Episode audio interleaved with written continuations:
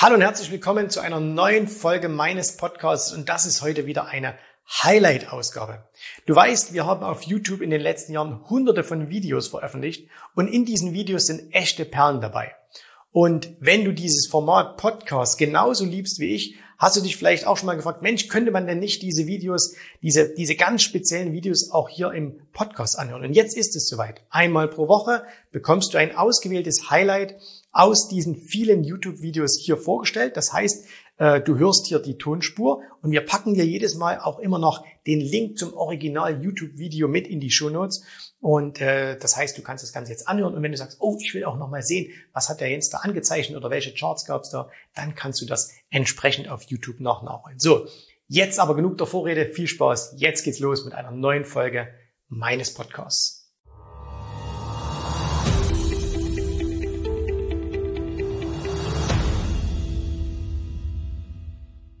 Jetzt ist das natürlich ein extrem emotional besetztes Thema. Wenn wir jetzt hier beispielsweise einen Aktienfondsmanager hernehmen würden und auf der anderen Seite einen reinen Immobilieninvestor, dann würden die sich natürlich noch mit viel, viel mehr Argumenten auseinandersetzen, als ich das heute hier in diesem Video tun werde. Ich persönlich bin in beiden investiert. Das heißt, ich besitze sowohl Immobilien, ich besitze aber auch Aktien. Wenn man sich die Werte anschaut, dann hält sich das ungefähr die Waage. Also ich, naja, mittlerweile besitze ich ein bisschen mehr Aktien, als dass ich Immobilien besitze. Das kommt einfach aus dem Wertzuwachs heraus. Wir wollen aber einfach heute mal schauen, wenn jemand ganz am Anfang steht. Ne? Also wenn du jetzt angenommen, du bist Unternehmer ähm, oder du bist Selbstständiger, fängst so langsam an Geld zu verdienen oder du hast noch Geld zur Verfügung und sagst, hey, ich muss da jetzt mal was investieren und jetzt überlegst du, ja, soll ich in Immobilien gehen oder soll ich lieber in Aktien gehen? Und da will ich heute ein paar Punkte nennen. Ich muss gleich voraussetzen, ich werde in diesem Video nicht alle Argumente, die pro oder contra einer dieser Anlageklassen sind, aufführen können. Warum? Sonst müsste das Video mehrere Stunden gehen. Ne? Und deswegen habe ich mir ein paar herausgegriffen, die naja, sagen wir mal so, für mich, für einen Einsteiger am relevantesten sind. Das heißt also, wenn jemand jetzt hier schon lange dabei ist, ne, wenn er schon lange Aktien hält, wird er manche Dinge ein bisschen anders sehen. Wenn jemand schon sehr lange Immobilien hält, wird er vielleicht auch ein paar Dinge anders sehen. Und deswegen habe ich versucht, Dinge zu nehmen, die relativ neutral sind. Naja, fangen wir einfach mal an. Okay, was ist das Wichtigste? Nein, nicht das Wichtigste, aber was ist vielleicht das Erste, mit dem man sich beschäftigt, wenn man in eine Anlageklasse investieren möchte? Und jetzt würden die meisten sagen, natürlich, was kommt raus? Ne? Also verdiene ich mit Aktien mehr oder mit Immobilien mehr? Das schieben wir mal noch ein bisschen nach hinten. Wir fangen mal mit was ganz anderem an, nämlich mit etwas, was man sehr, sehr objektiv messen kann.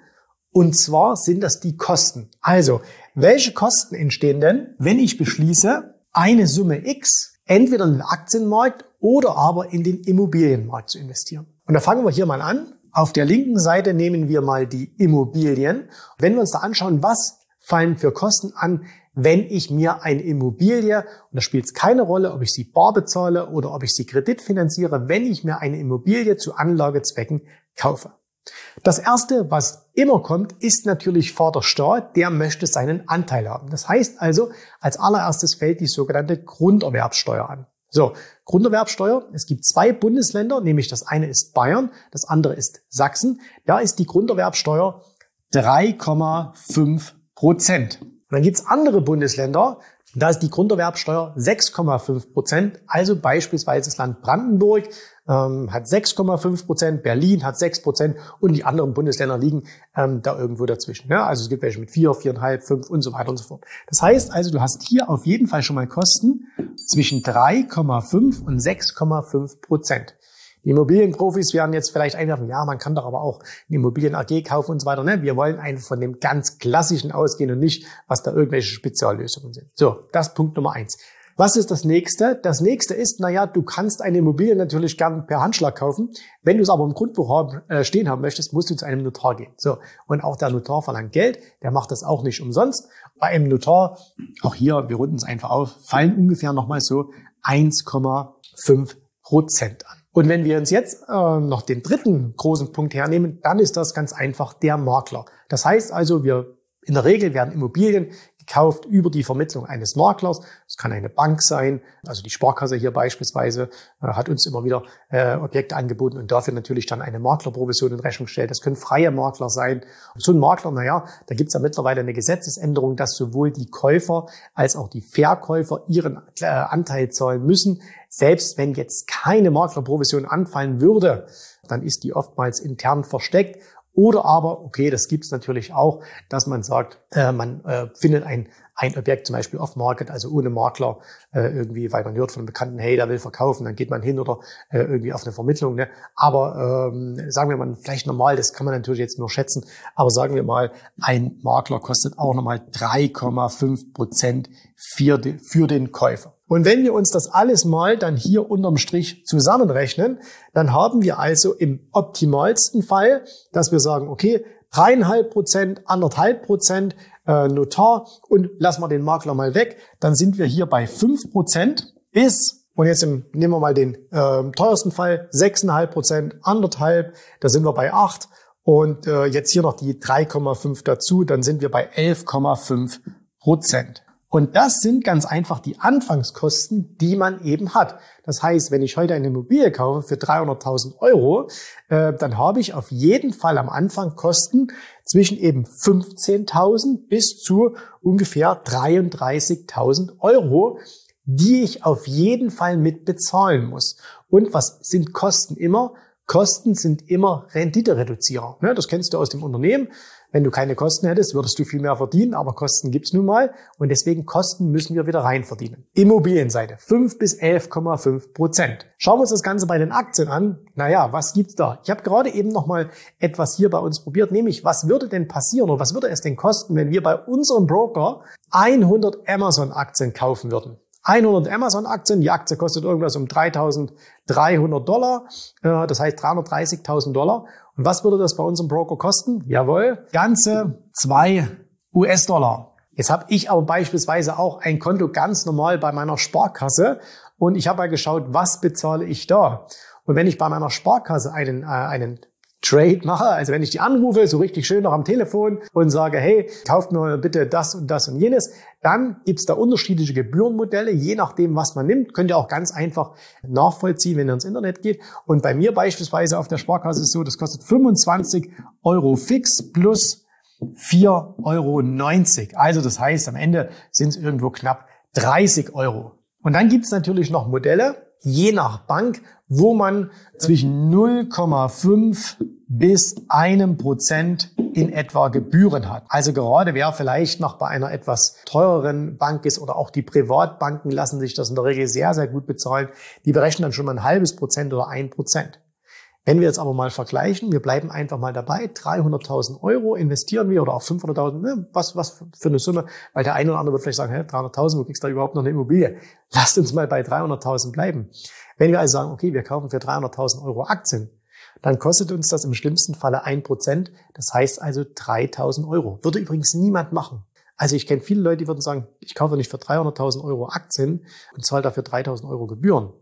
Aber niemand hat irgendwie ein Problem, zwischen 15.000 und 33.000 Euro zu bezahlen, äh, um eine Immobilie zu kaufen. Also, rein weg von den Kosten spricht alles ganz klar für die Aktie. Deswegen 1 zu 0 für die Aktie, was das Thema Kosten anbelangt. Kosten sind natürlich nicht alles, sondern Kosten sind nur ein Punkt. Und deswegen schauen wir uns mal den nächsten Punkt an. Und zwar habe ich mir ganz einfach mal den Punkt herausgesucht, Risiko. So, wir wissen, jedem Investment steht ein gewisses Risiko da. Und wir wissen, das können wir relativ simpel jetzt auch machen, dass wir sagen können, okay, man kann mit beiden Investitionen, sowohl mit Aktien als auch mit Immobilien, einen Totalverlust erleiden. Ja, das ist das, was maximal passieren kann. Du kaufst irgendwie ein Haus für 300.000 Euro und stellst dann fest, ähm, es ist nichts wert und genauso kann es dir bei Aktien passieren. Wie vermeidet man äh, Risiken? Risiken kann man vermeiden über zwei Dinge. Zum einen über Wissen, weil wenn ich nämlich weiß, welche Risiken es gibt, was passieren kann, gehe ich ganz anders an die Sache ran, als wenn ich nichts weiß. Und das andere, je weniger man Wissen hat, umso mehr muss man streuen. Fangen wir mal an mit dem Thema Wissen. Beim Wissen ist es natürlich so, wir sprechen immer noch hier darüber, wenn jemand starten möchte, hat Immobilien oder zur Auswahl oder hat Aktien zur Auswahl, was ist leichter? Naja, ich würde das gleichgewichten. Also du musst dich, wenn du gut und erfolgreich im Immobilienbusiness werden möchtest, genauso viel Wissen dir aneignen, vielleicht sogar ein bisschen mehr, als das im Aktienbereich ist. Auf der anderen Seite kann man auch sagen, okay, Aktien, ne, das klingt immer relativ simpel, aber wir wissen alle, so simpel ist nicht. Stichwort Wirecard. Also ganz so einfach ist es auch nicht. Deswegen, das ist ungefähr gleich. Und deswegen müsste man sagen, okay, was hat denn ein Einsteiger? In der Regel hat der noch nicht so viel Wissen, weil Wissen kommt ja aus Erfahrung heraus. Man macht Fehler, man lernt aus Fehlern, man lernt auch aus Fehlern anderer Menschen. Aber am Anfang hat man eben relativ wenig Wissen und deswegen äh, passieren diese Fehler. So, das ist eben das Risiko. Und deswegen sollte man ja am Anfang, gerade wenn man in den Aktienmarkt geht, sollte man ein paar Dinge vermeiden, äh, nämlich am Anfang gleich das ganze Geld mit einmal reinschieben. Das heißt also, ich werde nicht gleich, wenn ich jetzt, sage mal, ich habe eine Million, werde ich nicht heute hingehen, ich habe noch nie was mit Aktien gemacht, sage, ich kaufe heute für eine Million Aktien. Soll es Leute geben, die das machen, ist natürlich auch nicht sinnvoll. Und deswegen kann ich es streuen. Und jetzt überlegen wir uns mal, wie kann ich beispielsweise, und das nehmen wir mal hierher, also hier sagen wir, das ist ja, das ist ausgeglichen, also sowohl auf der Aktien- als auch auf der Immobilienseite. Aber wie schaut das jetzt hier aus bei der Streuung? Wir fangen diesmal nicht bei den Aktien, sondern doch, wir fangen diesmal bei den Aktien, nicht bei den Immobilien an. Wie kann ich streuen im Aktienbereich? Nummer eins. Ich kann ganz simpel und einfach mir einen ETF kaufen, also einen Exchange Traded Fund. Äh, Im schlimmsten Falle den äh, MSCI World mit über 6000 Aktien weltweit. Das heißt, ich beteilige mich an der weltweiten Wirtschaft. Ich kaufe mir Anteile an über 6000 Unternehmen. Eine größere Streuung gibt es nicht. Ne? Das, das gibt's fast nicht. Das heißt, das ist relativ einfach. Ich kann regional streuen. Das heißt also, ich kann zum Beispiel sagen, okay, ich möchte jetzt nicht nur Unternehmen haben, die in meiner Heimatstadt vorhanden sind. In Zwickau übrigens gäbe es da kein einziges mehr, was an der Börse ist. Wir hatten das mal, gibt's leider aktuell nicht. Aber äh, wer jetzt zum Beispiel in Frankfurt wohnt oder in München, könnte sagen, ich kaufe nur Münchner Unternehmen oder nur Frankfurter. Also du kannst das nicht nur auf deine Stadt machen, sondern du könntest das natürlich auch sagen, ich möchte ganz Deutschland kaufen. Ich möchte in ganz Europa kaufen. Ich möchte in der ganzen Welt kaufen. Ich möchte in Asien kaufen. Ähm, das heißt, du kannst es sehr, sehr schön regional und eben auch streuen. So, das also ein weiterer Punkt. Und jetzt kommt noch was dazu. Du kannst es auch nach Branchen streuen. Also, wenn du jetzt sagst, okay, ich weiß am Anfang noch nicht so recht, wie das funktioniert. Könntest du jetzt hergehen und sagen, ah, ich investiere ein bisschen was in den Technologiebereich, ich investiere aber etwas in den Lebensmittelbereich, ich investiere etwas in Raumfahrt, ich investiere etwas in Versorger, äh, ich investiere etwas in äh, Bekleidungsfirmen, wie auch immer. Ne? Das heißt, du hast eine sehr, sehr große Möglichkeit, dein Risiko zu streuen im Aktienbereich. Wie schaut es jetzt aus im Immobilienbereich? Fangen wir mal von unten an. Kannst du da als Einsteiger über verschiedene Branchen streuen. Also, dass du jetzt beispielsweise hergehst und sagst, okay, ich kaufe Wohnimmobilien oder Gewerbeimmobilien, ich kaufe vielleicht äh, Hotelimmobilien, ich kaufe Fabriken, ich kaufe Logistik und so weiter und so fort. Eher nicht. Die meisten sehr, sehr erfolgreichen Immobilienunternehmer, die ich übrigens kenne, nehmen auch keine Branchenstreuung vor, sondern haben äh, eine sehr, sehr klare Fokussierung. Also das heißt, die sind entweder nur in dem einen Bereich oder nur in dem anderen Bereich aktiv. Die meisten, die ich kenne, die viel Geld am äh, Immobilienmarkt gemacht haben, sind übrigens im, im Wohnimmobilienbereich tätig, ne, im privaten Wohnimmobilienbereich und nicht zwingend zum Gewerbebereich. Da gibt es natürlich auch sehr viele erfolgreiche äh, äh, Immobilienunternehmer. Da kenne ich jetzt bloß persönlich keine. Das heißt also, das ist aber relativ schwierig für einen Neueinsteiger und davon reden wir ja, weil wie will der das, wie will der das machen? Das heißt also, er muss mit seinem am Anfang noch nicht so groß vorhandenen Wissen geht er ein viel größeres Risiko ein, weil er eben jetzt zum Beispiel gesagt hat oder gehört hat, naja, ich, ich will Wohnimmobilien kaufen. Jetzt hat er vielleicht Wohnimmobilien gekauft oder eine, eine Eigentumswohnung oder irgendwas gekauft, denkt, hey, das ist alles super. Aber weil er aus Berlin kommt, hat er vielleicht in Berlin gekauft. Und das vor drei, vier, fünf Jahren, ne, fühlt sich da ganz toll, bis dann eben der Mietendeckel kommt. Problem. Kann er sowas wie ein ETF machen, dass er sagt, ich kaufe mir 6000 verschiedene Immobilien? Kann er nicht als Einsteiger. Es gibt Immobilienaktien, klar, es gibt REITs und so weiter und so fort, aber wir reden über die pure Immobilie und da kann er das eben nicht. Das heißt also, du hast von den Risiken her, einfach was die Streuung anbelangt, als Einsteiger ein deutlich größeres Verlustrisiko, eine Fehlentscheidung zu treffen, als du das im Aktienmarkt hast. Weil du eben, wir bleiben bei dieser Summe 300.000 oder 500.000 Euro, weil du es eben aufteilen kannst äh, im Aktienbereich, weil du sagen kannst, okay, ich ein bisschen da, ein bisschen da, ein bisschen da. Damit wirst du auch mehr Fehler machen, aber du wirst mehr Wissen erlangen in kurzer Zeit. Wenn du am Anfang gleich falsch investierst in den Immobilienbereich, dann kann dich das sehr, sehr viel Geld kosten. Das heißt, das kann dann wirklich zu deinem persönlichen Totalverlust führen. Die Immobilie wird nicht null werden. So, also wenn, dann müssen sie schon ganz schön über den Tisch gezogen haben. Aber ähm, das wird nicht passieren. Aber du kannst schon sehr, sehr große Verluste erleiden. Und deswegen, aus Sicht des Risikos, muss man auch hier wieder sagen, ja, es gibt Rückschläge, 50 Prozent und so weiter und so fort an den Aktienmärkten. Aber grundsätzlich, wenn wir sagen, dass das berechnende Risiko, wo ist das größer? Das ist eindeutig im Immobilienbereich größer. Jetzt kommen wir mal auf eine Sache. Äh, das ist kein Punkt, den wir mit werten, aber warum tun sich trotzdem viele Menschen übrigens leichter mit Immobilien als mit Aktien? Und der Grund ist ein ganz, ganz einfacher. Jetzt hat sich jemand hier eine Wohnung gekauft, er hat sich eine, ähm, er hat sich eine, äh, ein Mehrfamilienhaus gekauft, was auch immer. Und der einzige Grund, warum viele Leute mit ihrer Immobilie viel besser klarkommen als äh, mit Aktien, ist ein ganz einfacher. Nämlich, sie achten in der Regel hier auf den Cashflow, sprich auf die Miete, die ihnen zufließt. Über das sprechen wir gleich noch. Das ist der einzige Punkt. Und solange die Miete monatlich kommt und die regelmäßig kommt, ist alles schön. Und der Vorteil des Immobilienbesitzers ist der, dass es hier das nicht gibt. Einen Preischart, der ihm quasi sekündlich den Wert seines Hauses anzeigt. Weil wenn wir uns mal überlegen, mal angenommen, du hast, wir bleiben mal bei dem Thema Berlin, du hast vor einigen Jahren in Berlin eine Immobilie gehabt, dann kam dieses Gesetz zum Mietendeckel. In dem Moment, wo das beschlossen wurde, noch nicht mal umgesetzt, aber wo es beschlossen wurde, hätte der Aktienchart deiner Immobilie so ja ausgesehen.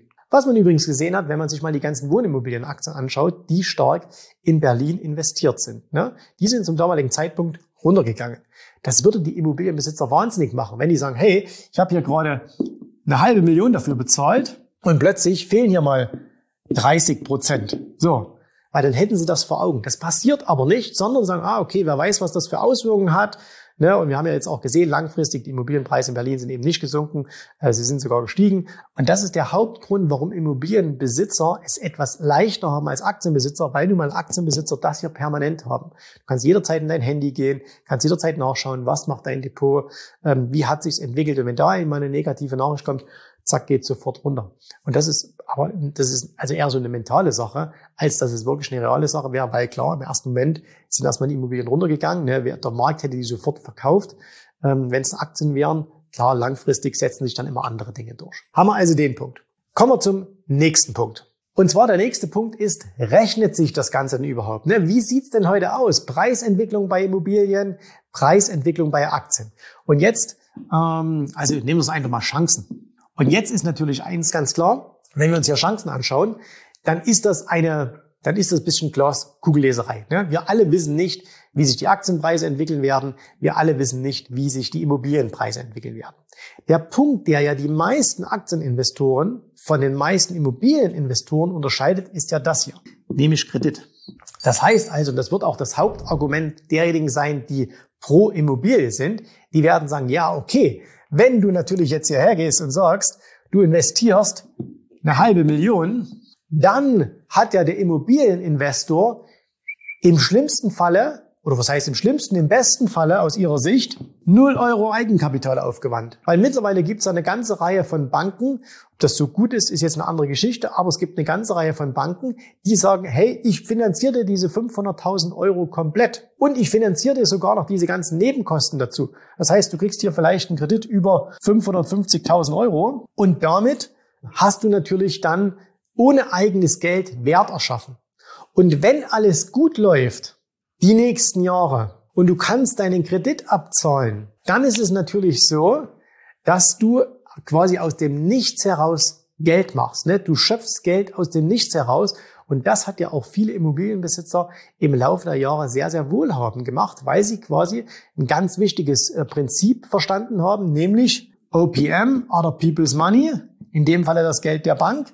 Und sie haben quasi mit einem geringen Eigenkapitaleinsatz sehr hohe Werte erworben. Was mir allerdings auffällt in letzter Zeit ist Folgendes, dass es ganz viele Leute gibt, die sagen, ich habe riesige Immobilienvermögen. Ne? So, ne, ihr kennt das so. Ich, ich 30-Jährige oder 25-Jährige kauft sich innerhalb von zwei Jahren 25 Eigentumswohnungen ohne Eigenkapital. Das finden die dann alle ganz großartig und alle ganz toll und alle feiern das, weil sie sich jetzt schon fiktiv im Millionärshimmel sehen. Und dann muss man allerdings mal schauen, okay, wie sieht's denn da mit den Erträgen aus? Ich habe so eine Story gesehen, ne, in einem Video hier auf YouTube, weil mir es ein Freund geschickt hat. Wir haben es angeschaut. Und da war es tatsächlich dann so, jemand hatte 2 Millionen Euro Immobilienbesitz. Und es ist ja 2 Millionen Euro schon eine Summe, wo man sagt, hey, ganz schön. Und er hatte tatsächlich einen monatlichen Überschuss von ungefähr 1400 Euro. Das war also alles das, was übrig blieb. Da kann man sagen, ist da egal. Ich habe 1400 Euro jeden Monat dazu und ich habe 2 Millionen. Und wenn alles gut läuft, na, dann habe ich irgendwann mal diese 2 Millionen aus den Mieten meiner Mieter bezahlt. Ne? Aber überlegt mal, Du hast die Chance mit 2 Millionen, aber auch das Risiko mit 2 Millionen. Und dafür ist dein Ertrag 1400 Euro monatlich. Das will ich jetzt irgendwie nicht so sehr prickeln. Ne? Und wenn man jetzt mal vernünftigerweise hergehen würde und würde sagen, okay, wenn du jetzt nicht 110 Prozent finanzierst, sondern wenn du sagst, du finanzierst vielleicht 10, 20, sagen wir mal 30 Prozent, sagen wir mal 20 Prozent, okay, du würdest jetzt 20 Prozent Eigenkapital einbringen, dann reden wir über 400.000 Euro so, und was kommt da jetzt raus? 1400 Euro im Monat. Ne, das ist das, was hier in diesem Video rauskommt. 1400 Euro im Monat sind 14.000, 15.000, 14.000 sind 10, nochmal zwei drauf sind 16.000, 16.800. Das sind 16.800 Euro im Monat. Quatsch, nicht im Monat, sondern natürlich im Jahr. Monat wäre ganz okay. Das sind 16.800 Euro im Jahr. Und das rechnet euch das mal aus. Das sind nicht mal fünf Prozent. Das ist nicht mal fünf Prozent Rendite, die du jetzt hier bekommst. Warum ist das so? Naja, weil hier natürlich oftmals heute extrem hoch finanziert wird. Ich weiß, es wird wieder Leute geben, die nehmen diese Rechnung auseinander, das kann gar nicht sein und bla bla und so. Aber so ist es doch heutzutage sehr, sehr häufig. Die meisten Menschen verdienen mit ihren Immobilien, dass sie gerade so ihre Kreditraten zahlen können. Wenn man die KGVs vergleicht, ne, dass man sagt, was kostet heute der S&P 500 und was kostet heute hier eine Immobilie, dann ist das ungefähr gleich. Aktien sind sogar ein bisschen teurer. Ne? Also der, S&P hat, glaube ich, jetzt ein KGV von 35 ungefähr. Immobilien, naja, werden oftmals so zum 30-fachen, 35-fachen ihres äh, Jahresnettoertrags gekauft. Also, naja, das ist ungefähr so gleich. Aber der Punkt ist einfach der, dass ich natürlich als Aktieninvestor einen deutlich größeren Anspruch habe, was ich aus 400.000 Euro mache. Und was mir persönlich hier viel zu riskant wäre, so, so eine Finanzierung oder sowas hätte ich nie gemacht, wenn ich 2 Millionen Wert habe und kriege nur 1400 raus, dann wäre mir das persönlich viel, viel zu wenig. Das heißt, mir wäre das Risiko für den Ertrag einfach viel zu hoch. Meine persönliche Meinung. Ich will mal noch auf den letzten Punkt gehen, äh, und zwar der, glaube ich, heutzutage nicht so richtig gesehen wird, aber der gerade für Einsteiger ähm, sehr relevant ist. Und ihr, will, ihr merkt jetzt schon, ich, deswegen, ich tendiere jetzt schon mehr in Richtung Aktie als zur Immobilie. Ich werde euch auch am Ende noch kurz sagen, wie, wie das bei mir persönlich ausschaut. Und zwar ist das der Punkt, kannst du zum heutigen Zeitpunkt überhaupt noch als Einsteiger richtig gut im Immobilienbereich mitspielen? Und da glaube ich, dass das nicht unmöglich, aber sehr viel schwieriger als noch vor einigen Jahren geworden ist. Warum? Wir wissen alle, dass die niedrigen Zinsen unglaublich viele Player in den Markt gebracht haben. Ne? Unglaublich viele Menschen wollen ihr Geld anlegen. Und aus dem Grund hast du einfach eine ganz große Nachfrage nach Immobilien. Wir haben das hier bei uns in der Stadt gemerkt ähm, oder auch in, in, in Städten wie Dresden, Leipzig beispielsweise, also wo wir regional uns auch ein bisschen auskennen, dass die Nachfrage explodiert ist, dass man kaum noch gute Angebote bekommt. Und wenn wir Angebote bekommen, dann weiß ich immer, dann sind wir schon nicht die 1A-Kunden. Ja, also wir sind nicht die allerersten, die angerufen werden, sondern wir sind vielleicht die zweiten. Aber wenn du ganz neu bist, dann wirst du gar nicht angerufen. Das meiste, was Banken oder Makler in ihre Exposés rausgeben, das ist dann das, wenn man jetzt mal sagt, das ist ja 1a, das ist 1b und jetzt kommt hier 1c. Und damit meine ich jetzt nicht die Lage, sondern den, den Kundentyp. Alles, was du heutzutage in Exposés siehst, ist eigentlich das hier. Das heißt, wenn die aller, wenn die Superinvestoren, die alles die die richtig guten Deals bekommen, gesagt haben, ah, will ich nicht. Und wenn von denen ja auch einer gesagt hat, will ich nicht. Und das macht es halt unglaublich schwierig. Es gibt heute immer noch super Immobiliendeals. Aber das ist in der Regel mit sehr, sehr hohen äh, Summen verbunden. Das heißt, auch ich kenne Makler, die, wenn, wenn ich mich mit denen privat unterhalte, sagen, ja, wir haben schon immer mal gute Deals, ne? aber die kosten dann 10, 15 Millionen auch. Und das ist natürlich eine Summe, die du erstmal haben musst. Jetzt gibt es Menschen, äh, die solche großen Immobilien-Deals machen. Ne? Menschen machen noch viel, viel größere. Aber da kommst du eben als Einsteiger, nur um die geht es hier in diesem Video, kommst du eben nicht rein. Und wir wissen ja alle, dass Immobilien unglaublich teuer geworden sind. Und jetzt mal ganz ehrlich, zum Beispiel mein eigenes Haus. Ich habe vor, vor, ich glaube, vor acht Jahren oder so ein Haus gekauft. Äh, übrigens mal Grüße an der Stelle nach Wien, ne? in der Pampa. Äh, hat doch, hat sich super gerechnet. Ne? Ich könnte mein Haus jetzt auf der Stelle wahrscheinlich mit 50, 60, 70 Prozent Aufschlag verkaufen. Ohne nachzudenken.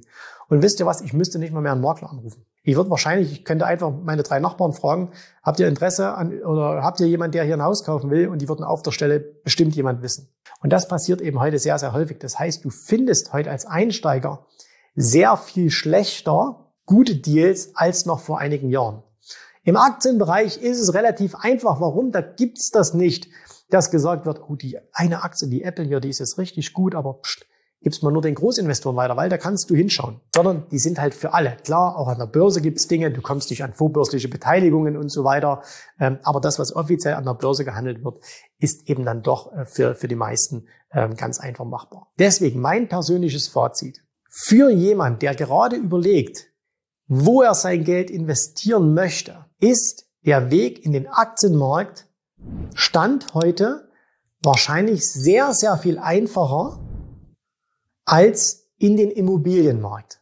Aus all den Gründen, die wir genannt haben, ähm, ist es für einen Einsteiger viel, viel einfacher umzusetzen. Die Chancen sind gut. Wir wissen, dass die, äh, dass die äh, Zentralbanken die Zinsen weiter unten halten werden, dass die Zentralbanken auch die Börsen nicht abstürzen lassen werden. Das haben wir zuletzt. Also wer das nicht verstanden hat in Corona, ne, dass die, dass die Zentralbanken, egal ob es die EZB ist oder ob es die FED ist, dass die bereit sind, die Hände unter die Märkte zu halten und schnell wieder nach oben zu holen. Der hat, glaube ich, nicht verstanden, was dann in den letzten 12, 14 Monaten passiert ist. Also das heißt, wir haben auch eine politische äh, Entwicklung, die ganz gut ist. Klar, wir wissen, ne, kann sich viel ändern, aber wir werden in beiden Anlageklassen wahrscheinlich mit deutlich höheren Steuern leben müssen. Übrigens ganz witzig, ne? Lest euch mal ein paar, lest euch mal ein paar äh, Parteiprogramme durch, die jetzt gerade so unterwegs sind. Und dieses Beispiel hier, für den bricht spätestens ab September der Horror an, wenn es zu einer Vermögensabgabe kommt. Weil es gibt einige Programme, ne, unter anderem bei den Grünen, aber auch in der SPD, die dann sagen, okay, wir machen Vermögensabgaben auf äh, Immobilien und da soll Stand heute werden die Kredite nicht dagegen gerechnet. Wenn du dann sagst, du hast für 2 Millionen Immobilien und die hauen dir da mal ganz locker eine Vermögensabgabe drauf, du hast aber viele Kredite dagegen stehen, dann kann das ein großes Problem werden. Ne? Also spannende Zeiten, die da vor uns kommen. Deswegen tendiere ich momentan oder würde ich einem Einsteiger in diesem Bereich, der also auch ein gewisses Kapital mitbringt denkt, ah, soll ich das oder soll ich jenes machen, äh, würde ich tendenziell eher den Aktienmarkt äh, empfehlen. Ich habe es schon am Anfang gesagt. Es wird jetzt viele geben, die sagen, ja, ist genau das Gegenteil, Immobilien sind viel besser und so weiter und so fort. Und natürlich war das jetzt hier nur ein kleiner Exkurs in dieses Thema. Wir könnten das noch viel mehr vertiefen. Wenn euch das interessiert, schreibt mir das in die Kommentare. Da können wir das auch mal machen. Wir können uns auch mal noch jemand mit dazu holen aus dem Immobilienbereich. Ähm, aber es sind einfach auch meine persönlichen Erfahrungen. Auch ich habe äh, am Anfang alles in Aktien gesteckt. Erst im Laufe der Zeit habe ich dann Immobilien erworben. Und mittlerweile stecke ich alles Geld wieder in Aktien hinein und nicht mehr in Immobilien. Also ich habe einen Immobilienbestand, der ist auch schön, der ist auch äh, gut. Der hat, der ist allerdings zu klein übrigens, um dort zu gehören. Also ich bin hier irgendwo. Ich gehöre nicht zu diesen Großinvestoren, äh, die auf der, auf der ersten Wahltaste äh, der Bank stehen, sondern äh, eher an der zweiten, dritten, vierten Stelle. Und deswegen bin ich auch für mich persönlich raus. Es rechnet sich einfach nicht mehr. Ich habe die letzten ähm, 10, 12 Deals die man uns angeboten hat, hier in der Firma alle komplett abgelehnt, weil sie sich einfach nicht gerechnet haben. Es rechnet sich nicht mehr. Und wenn sich schon bei uns hier nicht mehr rechnet, und da sind wir hier Provinz, dann rechnet sich in anderen Städten überhaupt nicht mehr, es sei denn, du hast ganz andere Zugänge zu Finanzierungen, du bist Handwerker, kannst viele Dinge selber machen, du hast Sondergelegenheiten, ne? das ist ja klar, wer heute immer noch ähm, Brachland kaufen kann, was zu Bauland wird und oder wer selber bauen kann und so weiter. Ganz andere Geschichte. Aber für mich hat sich nicht mehr gerechnet, so dass ich jetzt wieder meine ganze Liquidität tendenziell eher in Aktien oder Kryptos reinschiebe, als dass ich sie in Aktien reinschieben würde. Wenn du vor dieser Entscheidung stehst und sagst, okay, ich interessiere mich dies für diesen Aktienbereich, ich interessiere mich aber auch für den Immobilienbereich ne, und ich will mich da einfach mal informieren. Wir können dir zu Immobilien nicht weiterhelfen. Wir können dir aber im Bereich Aktien weiterhelfen. Das heißt also, wenn du sagst, okay, ich informiere mich mal zu Immobilien, super. Und wenn du dann sagst, ich informiere mich mal zum, äh, zum Thema äh, Aktien, dann kannst du das bei uns tun.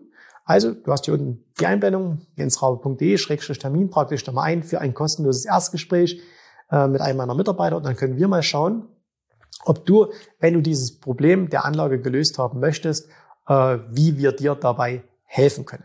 Das war's. Ich bin sehr gespannt auf eure Kommentare, äh, was, wie ihr es äh, aktuell so seht. Schreibt mir es auch gerne mal rein und äh, schreibt mir aber auch mal dazu, ob ihr selber in irgendeiner Art und Weise da involviert seid. Ne? Also wenn jetzt jemand schreibt, na, Immobilien sind aber viel, viel besser und ihr habt aber selber gar keine Immobilien, dann nützt das nichts, ne? weil wir sollten immer nur über Dinge sprechen, die wir selber auch haben. Und deswegen, wie gesagt, ich bin in beiden Bereichen groß investiert, äh, habe da, hab da auch ordentliche Summen drin liegen und äh, deswegen kann ich so ein bisschen abschätzen, aber na klar, es ist immer eine subjektive Einschätzung ähm, meinerseits, das kann bei jemand anders ganz anders aussehen. Ich hoffe, dir hat gefallen, was du hier gehört hast, aber das war nur die Vorspeise. Das eigentliche Menü, das kommt noch. Und wenn du darauf Lust hast, dann besuche jetzt ganz einfach jensrabe.de-termin und vereinbare dort noch heute einen Termin.